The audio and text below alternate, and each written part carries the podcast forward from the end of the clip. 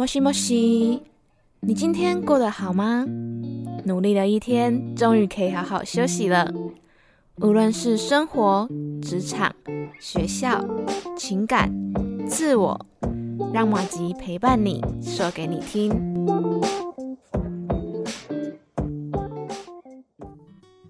Hello everyone, welcome to Moji Moji. I am 呃 Moji. Yeah. 好，为什么我开头要秀我的破英文？就是呢，自己要来聊一个我自己还蛮有兴趣，可是我又没有那么积极的要去理解它的一个主题，就是呃，去国外读书啦。对我相信应该蛮多人都会有一个去国外读书的梦吧，就觉得哇，如果我有一天。对不对？散步、漫步在那个哦，美国的校园呐，或是什么英国伦敦呐，感觉好像就是哦，好浪漫哦，就是有一种跟他盖沟胸的感觉。对，所以这次我就邀请到这个重量级来宾。那这位老师他的经历很酷哦，他之前曾经呢是电视台的记者。就是可能有四五条新闻要跑，然后都在不同的县市。那他也曾经是广播剧的演员，然后他也曾经在美国留学过，对，非常的丰富的经历。马上让我们来欢迎一下这位老师，他叫做简凯老师。Hello，Hi，马吉，Good afternoon，Thank you for having me today。哇，非常 标准的英文呢。那马吉很好奇，因为马吉身边有非常多同学，他对于去国外留学或者是游学这件事情是很感兴趣，然后嗯，也有点。怕怕的，对，因为毕竟是一个人生地不熟的地方，要听完全不同的语言，然后也要去学习。那我就很好奇，说老师，你当初是什么样的契机去开启你这个留学之路的？呃，我我觉得其实就像马吉刚提到的嘛，我之前的工作原本是在电视台跑新闻，嗯，那我有非常多出国采访的机会，所以当你呢，就是已经很习惯用国语采访。然后一旦进入到就是一个全媒体的环境，然后你甚至不晓得呢，他今天你访问的内容，你掐的长度跟你所预想的是不是一样的？他讲的话是不是完整？我总不能把受访者的这个声音掐到一半就说，哎，这句是他说的吧？嗯，加上我当时其实真的是听不懂哦，对，所以呃，就是学然后知不足嘛。所以，当你开始在这样的一个环境跟空间，我是工作过一段时间才出门去念书。我大概有四年多的时间，呃，一直在新闻的前线。嗯，那大概就是我觉得我是一个很幸运的人，因为我有非常多的时间，呃，非常多的机会。因为当时有分线嘛，嗯，那我们分线之前，我们呃电视台主管有给我们做了一些基本的英文测试，他大概觉得我的表达还行，然后他讲的也能懂。但是呢，就是，嗯，你自己真的到了异地去之后，你会开始觉得，哇，他讲什么？我的天呐，他不就跟我当时在学校学的英文完全不同吗？就是一个你在同一个时空，但其实你不在同一个世界。嗯哼，就是他们可能比较口语化吗？嗯，或者是就是跟你在课本上学习的是完全不同的感觉。它有很多的语言表达方式，在当地我们都叫做 slang。就是所谓的地方的俚语或地方的用语，就我们的台语有很多俗语俗谚，对，就俗谚的部分。然后他们是在日常绘画中嘛，像不会有人讲 Good morning, teacher. Good morning, student. What's up? How's your day? 好，他可能有非常非常多不同的表达方式去告诉你早安。对对。那这些部分你会想，哇，天哪，那这个这跟 Good morning 不一样，那我能这样回答他吗？嗯，所以呃，就是慢慢慢慢的，你你会害怕，尤其是当时你还不是那么熟悉，因为我当时去的时候只有两个礼拜左右的时间去做采访嘛，所以那时候就是听个大概，就是嗯，好像这好像是我需要的那个路段那个段落，然后呢，当时呃也很好心的人当我在帮我当现场的翻译。老师，你是去哪一个州？呃，在美国、美国、加拿大两个地方都去。但我那时候，因为当时我在慈济的大电视台服务嘛，所以那个时候我其实跑了美国，就跑了三四个州。然后呃，当然就是加拿大就在 Vancouver，就在温哥华。嗯，那那个时间点，其实我们呃去采访的时候，我遇到了一个白人的刺身师兄。哇，所以你知道的，就是在慈济，其实全世界都能采访嘛，因为大家都讲国语嘛。对对，然后就遇到一个讲国语也北通的。外国人，怎么办？吓很紧张，对吧？所以，所以就是当你发现，呃，他们派了一个翻译给我，然后你需要花两倍的时间，浪费人家两倍的时间去采访的时候，我当时心里其实是非常 guilty，就是很内疚的。嗯，就是觉得浪费他们时间。对对，所以，所以那时候你心里就会默默觉得说，哎呀，真的应该再长进一点点。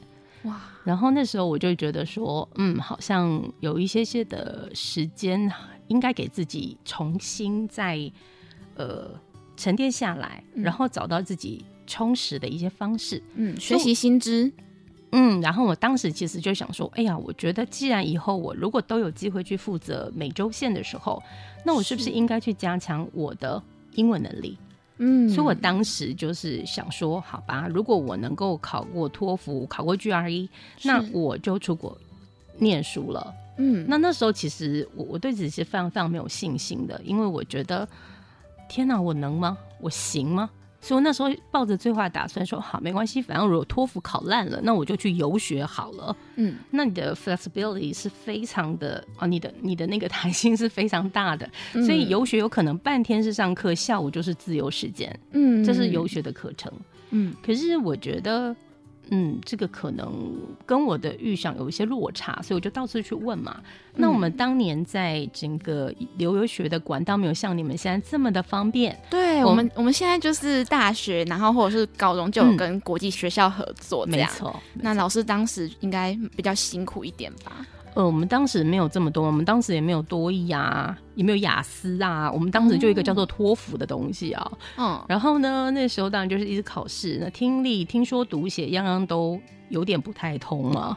那会会比较严格，或是难度会比较高吗？其实你并没有呃严格或难度高这件事情，雅思也是高的啊。包括有人觉得全民英检也是高的啊。嗯，就说那个，因为我们现在比较大的问题就是在考试上面的这一些智慧。这些字会不是你平常所使用的，是不是所谓的惯用的字啊？就很像我们国语，可能就是它是很像文言文的感觉。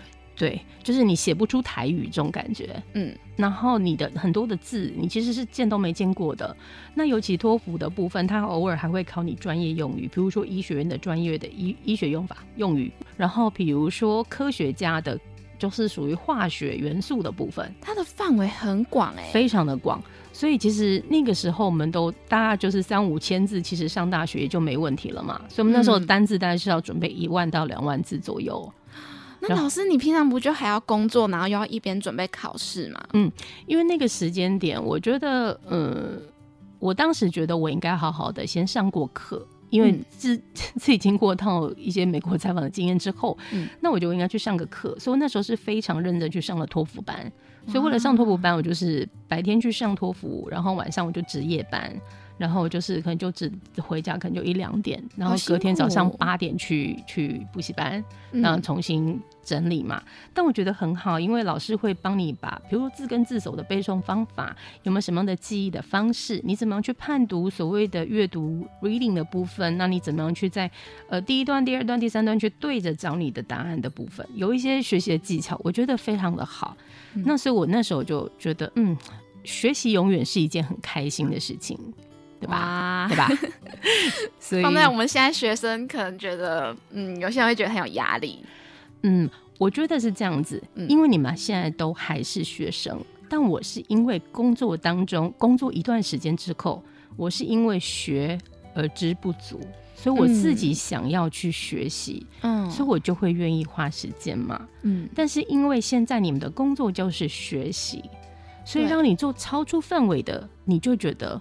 真是太不应该了，所以我觉得，呃，在很多的 mindset 上面是不一样的，就是你很多的一些，呃，心里原本预定该有的内容是不一样的，所以我觉得不大能这样子去做比较。那我也觉得说，因为你们现在的就学管道是非常多的，尤其就像马吉刚刚讲的，就是很多的中学、高中也好，然后应该是这样讲吧，对，就说现在的你们有很多的机会可以去开启通往世界的道路，对，对不对？嗯，那包括像我记得前几前几天还看到几个在夜市里面可能还要在打工的孩子赢得了机器人冠军，全世界的冠军，那比赛点在美国，那这些孩子他英文不好怎么办呢？他还是想办法去表达呀。对，因为他要去告诉别人，这真是我做的，嗯嗯，对不对？对。那那当你遇到这样的状况的时候，你要不要学习？你当然要学习嘛。嗯。然后，当他表现这么优秀，即便是语言不同的状况之下，你觉得看到在这国际比赛的现场的这些老师，会不会想把这这一块宝玉捧回去学校啊？嗯。那他可能学校对他抛出橄榄枝了嘛？就跟他讲说，哎呀，你要不要来我们学校的就读？所以你光是台湾现在很多很多的孩子都会是在很多的国际的 camp，就是很多的国际营队，对，很多的国际竞赛上面表现非常非常的优秀。嗯，那当你在优秀的这样子的把自己提升到某一个 level 的时候，你不用去找人家会来找你啊，是不是？所以相对的，我们现在有开启非常非常多的留学的管道。对，那当然大家如果想要去念书，我觉得都不会太困难。嗯，但只是说，呃，现在的你。对于你自己想要的东西清不清楚？嗯，我觉得。嗯，现在的小朋友可能需要一个契机吧，就像老师刚才说，可能他参加比赛，或者是他在参加比赛过程中发现自己哪里不足，他想要跟上。就像老师在工作的过程中，然后发现自己可能语言还需要再加强，所以促使老师有这个动力去加强自己的语言。嗯，所以我觉得人好像都是要碰到自己真的很需要这个能力的时候，他才会更有动力去做这件事情，对吧？嗯嗯，我以前常常在学校跟学生。就是开玩笑嘛，嗯，我说呢，你们拜托，就是考试不准重补修，因为我以前教高职，我陪包括高职的孩子，然后呢，这些小孩呢，真是让我傻眼了。你相信吗？我到了高三，上高三的课，我还在教高三的同学二十六个字母啊？为什么？大小写永远会混在一起。我就问他说：“你都已经念到高三了，你为什么还能够二十六个字母都记不熟吗？”你知道他怎么回答我吗？老师。A B C D 吼啊，答案都是四诶，我背背的和吉他不写三两紧。然后呢，因为他们都是比较属于学习低成就的孩子，其实我是正式进入到这样的职校系统之后，我才发现，呃，他们可能在高中遇到的挫折，可能没有好好的被鼓励，好好的认为说语言是一件有趣的事情，所以他其实国中的时候就已经放弃了。哦，对我其实那时候很多同学也是这样，是，所以他到了。高中它自动屏蔽所有不同于 国台语的语言，不同语言它我听不懂，不要问我。那所以他其实就会告诉自己这样子就好。所以我觉得真的很多同学他们在国中遇到老师也很重要，嗯，然后那个教学方式也非常重要。像嗯我自己本身就是非常害怕英文的人，为什么？因为我就是在求学过程中不是那么的愉快。对，就像老师说，学习总是很快乐的嘛。对，那所以我的学习可能就是比较严格的那种老师。对，那他可能就会以可能鞭打的方式，所以就让我非常害怕语言。嗯，对。那我觉得我真是一个很幸运的人呢。我记得我小学的时候，我遇到一个很有趣的老师，然后那个老师呢，他不会叫你 A B C D 直接教，他会一开始给我们一张着色卡。这着色卡上面呢，放上了 apple、pear、banana、papaya，上面全部都放上去。老师第一件事说：“来，同学拿起你们的彩色笔，我们来涂颜色。它是什么东西？你把它颜色涂满。”老师才开始教你这到底是什么。然后呢，他教我们的歌非常好玩，你看我小学到现在还记得哦。嗯。他教我们叫 Yes Yes No No No，二十四叫 Twenty Four，来敲 Come 去叫 Go，二十四叫 Twenty Four。哇，老师你还记得吧？对，而且这还蛮洗脑的。对，然后就是洗脑之歌，你就会觉得，哎，它有国语又又又英文，然后你觉得好像你光唱歌就能记住了。嗯，我觉得真是我自己很幸运，所以我我大概从小到大我都没有讨厌英文。哇，好羡慕哦！对，然后我大概到了小学快毕业到国中的时候，我记得我爸爸送了我一套就是全英文的录音带，以前都还是卡带的时候，嗯，然后就是那种你现在想的 country country music，对，Country Music 很可爱哎。对，比如说什么 Take Me Home Country Road，然后 Yesterday，Yesterday Once More 这些比较耳熟能详的歌曲，你们现在应该还也还蛮常听得到的。对，那我我后来发现啊，在这样的过程，它很有趣，是呃，因为我们以前到了高中之后，不是要写一个叫英文作文的东西吗？对啊，对，那歌唱着唱着，我就把它写在我的考卷上了。嗯，因为你在唱歌的过程当中，你无形当中背下了英英文的歌词，但那歌歌词它其实是很美的，对，比如说 Almost Heaven, West Virginia，嗯，那这个东西就会变成是我以后就是在那之后学习一个很很美的一个景象。那因为我们以前人单纯，就像以前民歌就是最流行的，就是你们现在流行的那个 hip hop 啊，什么 B，对，那个 rap，我完全就是一个傻眼，就是我完全听不懂你们在讲什么。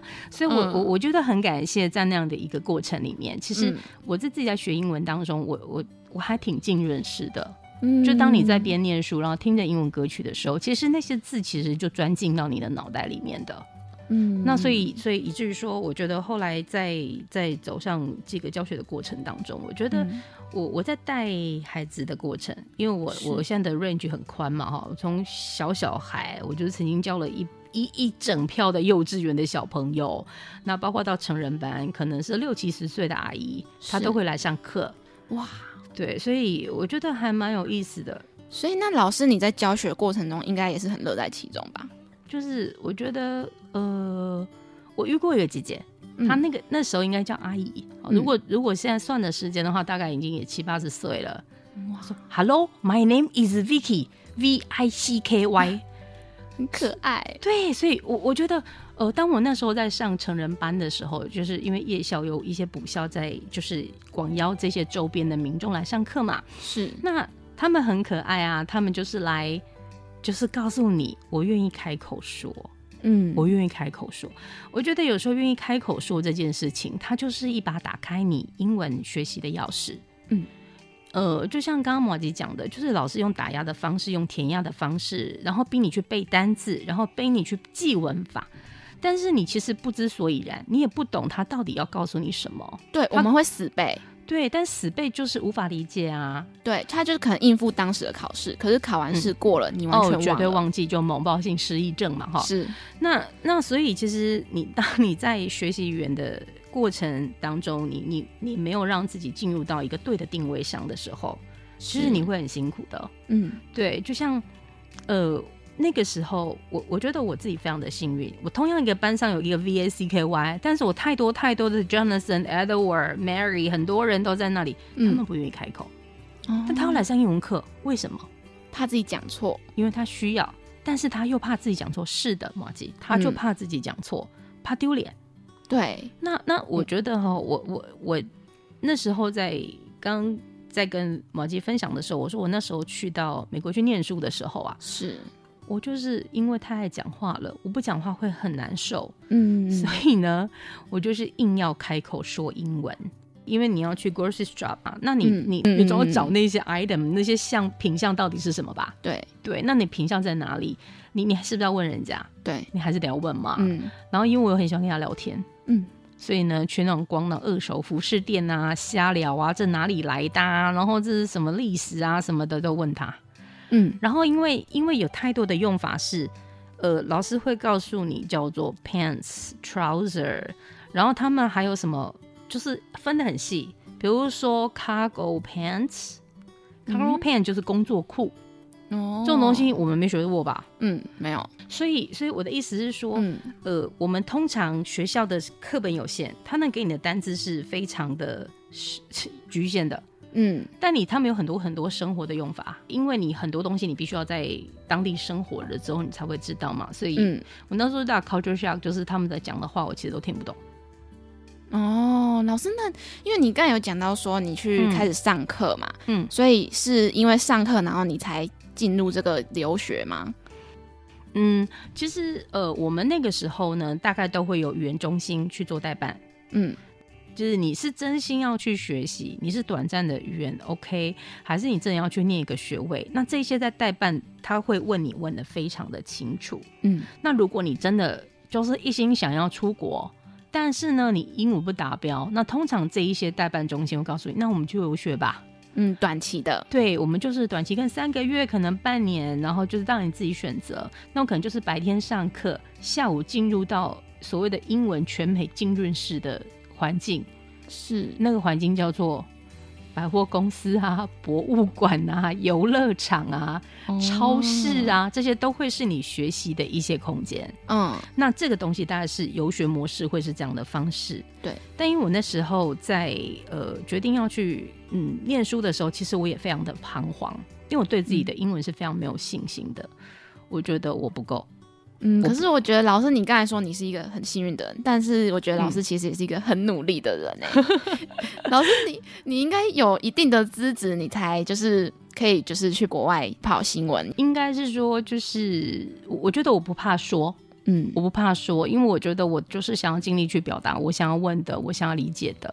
因为你身边即使我们在海外采访，一定会有一些翻译的配置嘛，嗯，但是翻译没有办法理解你的脉络。比如说我今天要做的新闻是个专题，但是我专题的脉络我需要问怎么个问法，我自己才能够去衔接得上。那这些东西是我旁边的翻译没有办法帮我处理的，所以我那个时候我就会想尽办法自己开口去问问题。嗯，然后问完问题之后，我就请翻译跟我讲，帮我讲说你帮我在讲什么样什么样深入的内容。嗯，所以我就那时候就是非常的感谢，就是当时帮助我的的一些贵人。对对对，就是。呃，对我来讲，就是那一段经历其实非常非常的重要啦。当你愿意开口去说，然后旁边有人就会扶你一把，嗯。所以我觉得，呃，我那时候就会觉得自己可能没有能力去进入到游学留学的模式。我可能讲说，好吧，那我还是尽力去考托福好了。对。但是呢，我万一真的是考不好，或者是没有办法，就是达到自己预期的目标，进入到学校系统的话，那我就去游学好了。嗯，那我直到后来我遇到一个代办，然后他跟我就是用就是英文做了一些简单的 interview，他就是有点像是就是学校的代表，嗯，他就说我觉得你的英文应该可以直接念学位啊。我们当时好像四五个同学一起过去嘛，嗯，我们走在那个小镇上就是个异类。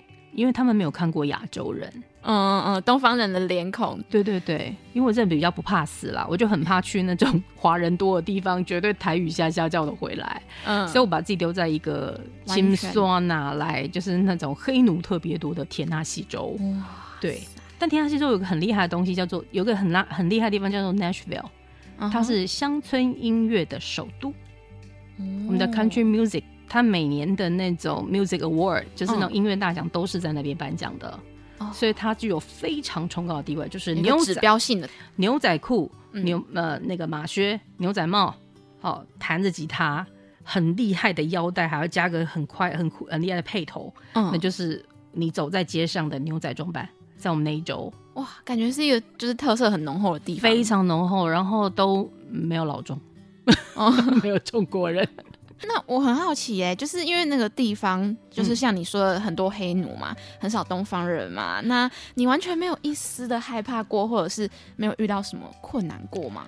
呃，第一件事情就是讲黑奴这件事情，你在美国会被抓起来关的。对对，因为黑奴是南北战争时候的那那一群比较比较呃呃，就是不被平等待遇的黑人好朋友嘛。我其实很多黑人好朋友，他们是好可爱，就是。